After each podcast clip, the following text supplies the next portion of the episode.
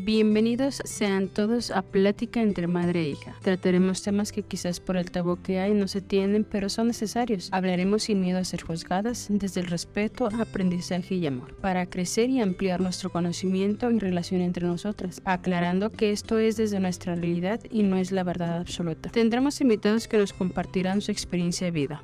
Comenzamos. Hola, ¿qué tal? Buen día. Esperamos en Dios que todos estén bien, gozando de excelente salud y con mucha alegría. Muy buena actitud y pues hoy estamos con ustedes, Alma, Lucy y nuestra invitada Luz García. En esta segunda parte vamos a tener más temas, más debates, obviamente recordando que todo es desde el respeto y quizás desde nuestros privilegios que no sabemos la realidad de todas las mujeres, pero ante todo pues que tampoco es la verdad absoluta. Y eso nos lleva a la siguiente pregunta, ¿por qué tenemos que vivir con miedo y sexualizados? Pues yo creo que no es que se tenga que vivir con miedo, o sea, no creo que realmente sea como una obligación, porque bueno, la pregunta sí más o menos está planteada del por qué, no creo que haya un por qué simplemente que toda la, vida desde inicios se ha visto a la mujer como algo inferior. Obviamente, como ya lo mencionabas tú, por, desde el hecho de la fuerza, desde el hecho de, de la opinión o todo eso. Pero yo creo que son cosas que sí se pueden cambiar, siempre y cuando la mujer deje de ser sumisa, porque siempre las mujeres nos han dicho, tú no vales, ya sea por pues por todas esas condiciones, ¿no? Entonces, desde el hecho y lo sexualizado es algo que a mí se me hace tan horrible porque yo creo que todas, todas, todas, todas hemos sufrido algún acoso sexual. A mí en lo particular sí me ha pasado varias cosas y desde el hecho de cuando estaba pequeña, o sea, no nada más ahorita, más en, en la adolescencia, que es cuando empieza uno a desarrollarse más y pues a generar varios atributos fisiológicos, sí son cosas que no se deben de permitir en lo personal, que sí dan mucho miedo, como el defenderte porque de la nada dices si, si me hace algo o si me dice algo. Y también creo que tiene que ver algo eh, con lo simbólico. En nuestra clase de, de, arte, en la preparatoria lo mencionaba el profesor, como las, las mujeres y los hombres pues sí tenemos ciertas características que nos distinguen, ¿no? Entonces nos decía, los hombres tendemos a, a ser como rectos, o sea, a ser, pues sí, o sea, como, como una línea vertical. Y las mujeres en cambio, ¿qué son? Son curvas. Entonces, ¿qué quiere decir? Si tú lo ves, es desde, no sé, desde el punto de vista, por ejemplo, que impone más una línea vertical o una curva. Entonces, ¿qué sucede? Obviamente por el hecho de que nosotras tendemos a hacer, pues, de una, nos tienden a ver de una manera más armoniosa. Yo creo que ellos a lo mejor a veces se creen con el, ¿cómo se le puede decir? Poder. El poder, ajá, el poder de, de poder decidir sobre otra persona, de poder insultársele, o sea, por lo mismo de que la mujer no impone, o sea, el hecho también de ser visualmente así. Y si tú te pones a ver a un hombre alto, chaparrito, como lo quieras ver, te va, obviamente sí, sí te da miedo. O sea, imagínate que alguien, un hombre te diga algo, a ti te da miedo. O sea, no, muchas veces no sabes qué hacer. Entonces hay muchas cosas, o sea, desde el hecho de, que somos sexualizadas por nuestra figura, por el hecho también de, de lo sexual y que pues siempre somos abusadas de cierta manera psicológica, física, este, de muchas, de muchas maneras y condiciones. Sí, porque el hombre, bueno, generalizando, ¿verdad? No todos, generalizando,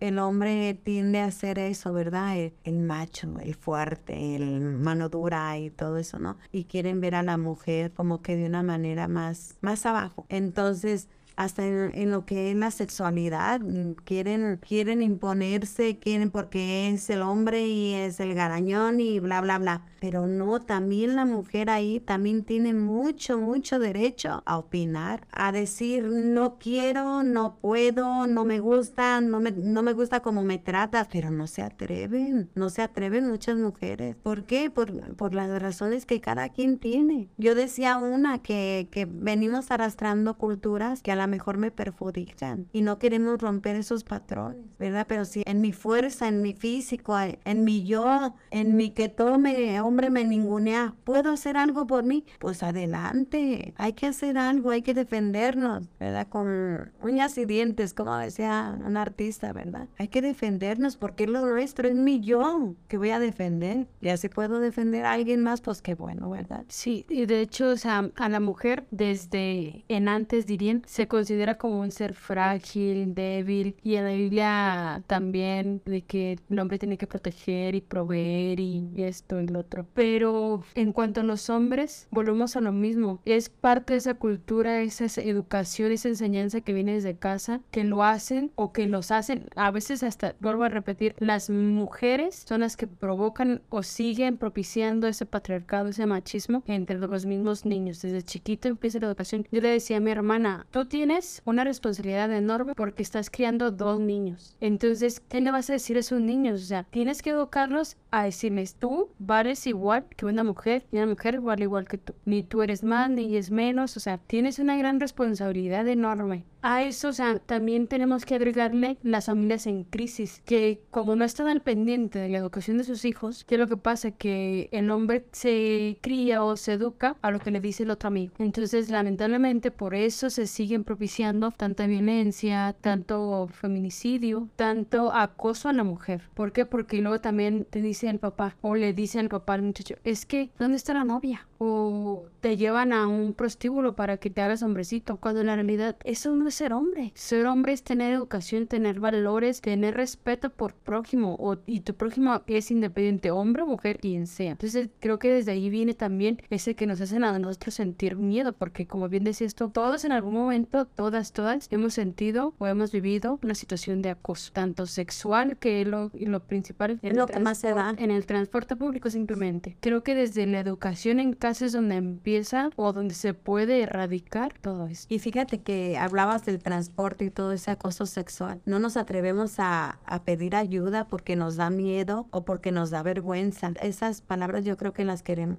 debemos de erradicar de nuestra mente, ¿verdad? Debemos de ser valientes y debemos de estar abiertas a pedir ayuda, que no nos intimide cualquier fulano, por más grandote que sea, ¿verdad? Si él está grandote, decía mi abuela, voy a decir una mala palabra, pero decía mi abuela en paz descanse. Si para este cabrón, pues como que ¿verdad? Se darían ellos. Pero no hay que buscar quién es más ni quién es menos, sino que ver que todos somos iguales, que ver que todos valimos lo mismo, porque Dios nos hizo a su imagen y semejanza. Entonces de nosotros, los seres humanos, hombres y mujeres, es quien vamos perdiendo esos valores, ¿verdad? Esa dignidad que yo les digo a las muchachitas adolescentes, ¿dónde está tu dignidad? Vive tu dignidad como mujer, date a respetar, valórate. No, pero es que ya ahorita si ustedes se fijan en el noviazgo, cómo se tratan muchos, ¿verdad? Se golpean, se mordisquean, que es una cosa exageradamente horrible, ¿verdad? Y no hay respeto. O se dicen un montón de cosas tontas, ¿verdad?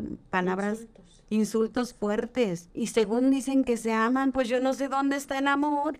Hay una transversación del amor muy horrible que después tendremos que tener un, tema, un episodio sobre eso. Un episodio sobre qué es el amor, ¿verdad? Para nosotros. Porque sí, el amor es algo muy fundamental, les decía yo, el amor que viene conllevado juntamente, bien pegadito con el respeto. ¿Verdad? Porque si no hay respeto. Y independientemente de que tengas una pareja amorosa o no, respetar al, que tienes enfrente, a un lado, atrás, al respeto, es la base de todo. Y sobre todo aquí en cuanto a la mujer, respetar tu hombre, respetar que una mujer te dice no. Sí. Respetar ese no, respetar sus límites.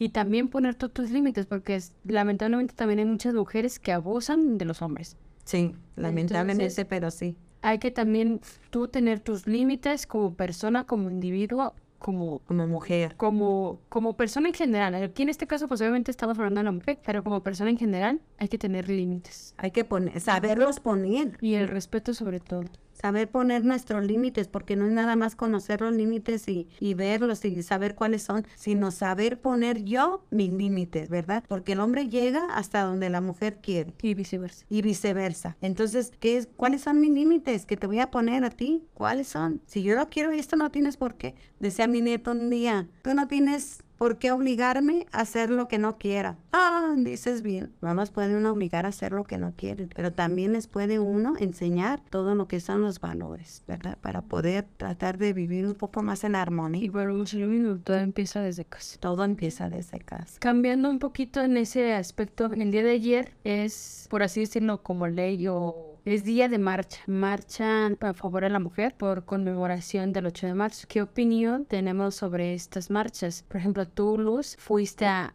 tu primer marcha. ¿Qué opiniones, qué enseñanzas, qué, qué te traes de allá? Híjole, que yo sí tenía un poco de pánico. O sea, sí tenía miedo. De hecho, yo quería ir desde el año pasado, pero por lo mismo de que vivimos un poco lejos de las, del centro de Guadalajara, pues si te regresas en la noche, eh, para toda mujer yo creo que nos da miedo. Por la inseguridad que existe. Entonces, eh, una amiga me invitó y yo dije, es que yo sí quiero ir, o sea, yo quiero saber qué se siente estar ahí, ¿no? O sea, yo veía en la inmersidad de las redes sociales, desde todo TikTok, desde Facebook, eh, estados de WhatsApp, eh, a mí eh, conocidas que ya han ido a marchas y, que han compartido cómo se sienten. Entonces yo dije, bueno, voy a ir. que no te digan, que no te cuenten. Sí, sí, eso sí. Entonces, pues por lo mismo tomé la decisión y le, le dije a una amiga, oye, vamos. Y me dijo, ah, sí, vamos. Entonces ya, la verdad se siente muy hermoso. Sí se siente una vibra muy especial. ciertamente algo que, que, yo sí considero es que las mujeres en áreas laborales eh, sí somos muy competitivas y ahí en lo particular no se denotaba ninguna especie de querer sobresalir sobre las demás, eh, alguna competitividad y eso pues también del, de la competitividad es, también viene desde el machismo y todo eso para ver qué mujer es mejor sobre quién y ya la mejor pues ya será elegida por el hombre, ¿no? O sea, no se observaban esas situaciones. Se vio mucha seguridad. Sí, si pasaba alguna situación, todas estaban muy organizadas, este, todas poníamos de nuestra parte. Yo sí como tres o cuatro ocasiones quise llorar, algo que sí, o sea, sentí súper conmovida, súper horrible, porque estaba una madre con su hija pues desaparecida y tenía una pancarta y tenía eh, la imagen de su hija y todos empezamos a gritar, no estás sola, no estás sola. O sea, la señora estaba muerta en llanto, o sea, nosotras también, o sea, yo gritaba, estaba llorando. Wow, sea, la verdad sí, estoy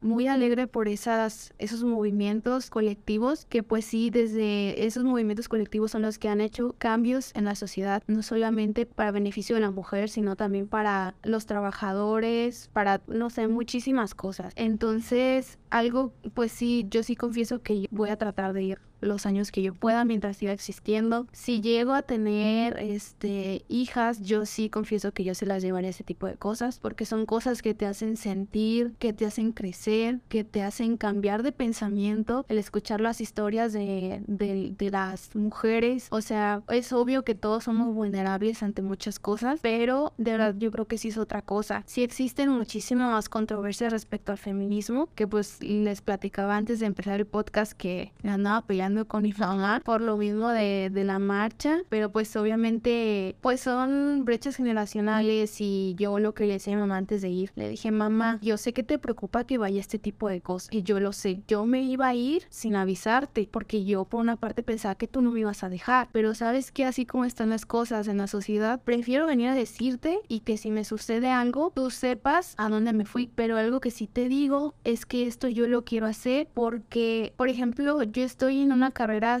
que es de humanidades. Esas carreras te hacen abrir los ojos en muchos aspectos. Le dije, entonces, ¿cómo puede ser que yo estoy estudiando una carrera de humanidades y me quede en mi casa encerrada y solamente vea cuando yo sé que yo puedo hacerlo? Hay muchas mujeres que querían ir a las marchas. Bueno, yo lo veía en los comentarios de, de, de las redes sociales que querían ir a las marchas y por diversas situaciones no podían. Quieren contar sus historias para que otras mujeres sean fuertes y tampoco podían. Otras viven lejos. Entonces digo, bueno, yo que sí puedo, ¿por qué no ir? ¿Por qué no conocer? Porque algo que sí sucede es que los medios de comunicación, pues obviamente se, se orientan hacia las personas que la están patrocinando, ya sean este partidos políticos, las élites, o sea, todo eso, ¿no? Personas con poder adquisitivo más grande. Entonces, ¿qué sucede? Cuando a alguien le conviene una cosa, le dicen a, las cadenas, ¿sabes qué? Tú me vas a a mostrar esto que yo, que a mí me conviene. Entonces, ¿qué pasa? Que muchas veces nos muestran nada más lo negativo de, de este movimiento. Que es el feminismo radical que usa mucho para eso. Y eso es manipulación porque se dejan manipular por otros. Sí, es manipulación política o de comunicación. Entonces, yo por eso iba con ese pánico. O sea, porque yo, desde que yo estaba en la preparatoria, ver ese cambiazo de ese movimiento feminista y que te mostraran que solamente eran vandalizar cosas, pues a mí sí me daba miedo. O sea, yo decía, ay, no, es que sí me da miedo. Pero el estar ahí fue súper diferente. Y que sí he tenido un poquito de cambio de mentalidad con respecto a eso que pues de hecho fue por eso que tuve un conflicto con mi mamá, fue por el hecho de, de como el vandalismo. Bueno, si las deficiencias del Estado nos están afectando a todas y manifestarse de manera pacífica no alerta al Estado ante nuestras necesidades, ¿por qué ahora que ya llamo la atención ya no está bien? Porque ya ante lo que ya no es políticamente correcto o ante los valores morales, a las acciones que hacen las mujeres sobresalen de, de lo que ya está establecido, o sea, porque ya ahí es cuando ya, ya está mal, cuando en otras situaciones, si nos ponemos de, del género masculino, no sé, ellos se pelean en la calle o también vandalizan, yo me he fijado que no son tan cuestionados, o sea, de verdad yo también en los medios de comunicación, o sea, los ponen peleando o no sé, también se están manifestando, no son tan criticados. O sea, eso es a lo que quiero llegar. Y las mujeres sí, ¿verdad? Porque cuando se manifiestan o hacen algún destrozo de aquí o de allá, luego, luego las, las tachan de esto y de lo otro y de aquello y las quieren reprender a su, a su manera, pues. Y sí, o sea, pues es por lo mismo, por lo que una, por, por qué una mujer eh, debería ser así. O sea, ya cuando uno se comporta de otra manera, lo que no es establecido, como mencionaba, o sea, porque ya estás mal. O sea, nada más por ser mujer, Fíjate que, por ejemplo, yo también ya he ido a una marcha y obviamente te cambian la perspectiva de mis semanas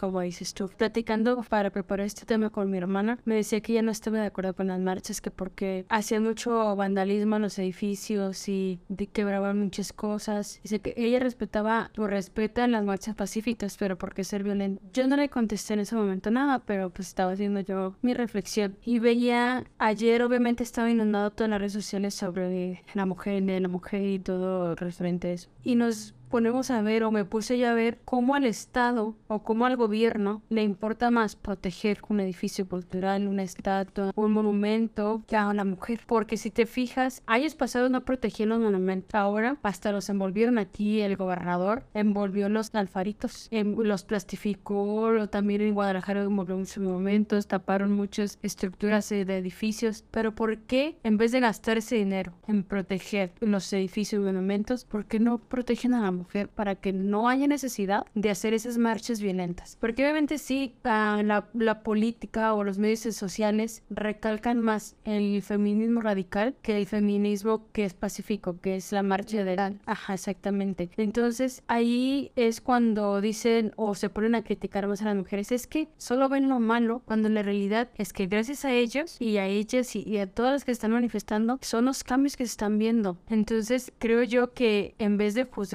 juzgar al Estado porque gastas más en otras cosas que en ver dónde está el cuerpo de fulanita, el cuerpo de otra fulanita, porque hay muchas desaparecidas. Estos casi tres meses que va del año, hay un montón de desaparecidas. ¿Dónde está? O sea, ¿y por qué te interesa más proteger algo material que una vida? Así es de fácil y sencillo, ¿verdad? Es lo que yo me pregunto, ¿dónde está ese, ese gobernador, ese presidente, esos altos funcionarios? ¿Qué es lo que están haciendo si tanta mujer desaparecida que hay? Y todos esos que marchan o que hemos marchado son los que van a marchar por ti el día que desaparezcas, lamentablemente. Así es. Entonces es, como decías tú, inculcarle a las futuras generaciones, si tienes hijos, hijas, inculcarles eso. O sea, es no Algunos escucharán, ¿verdad? Algunos escucharán. Y no juzgarlas, sino que comprenderlas y apoyarlas. ¿Por qué? Porque lamentablemente también están luchando por ti que no haces nada.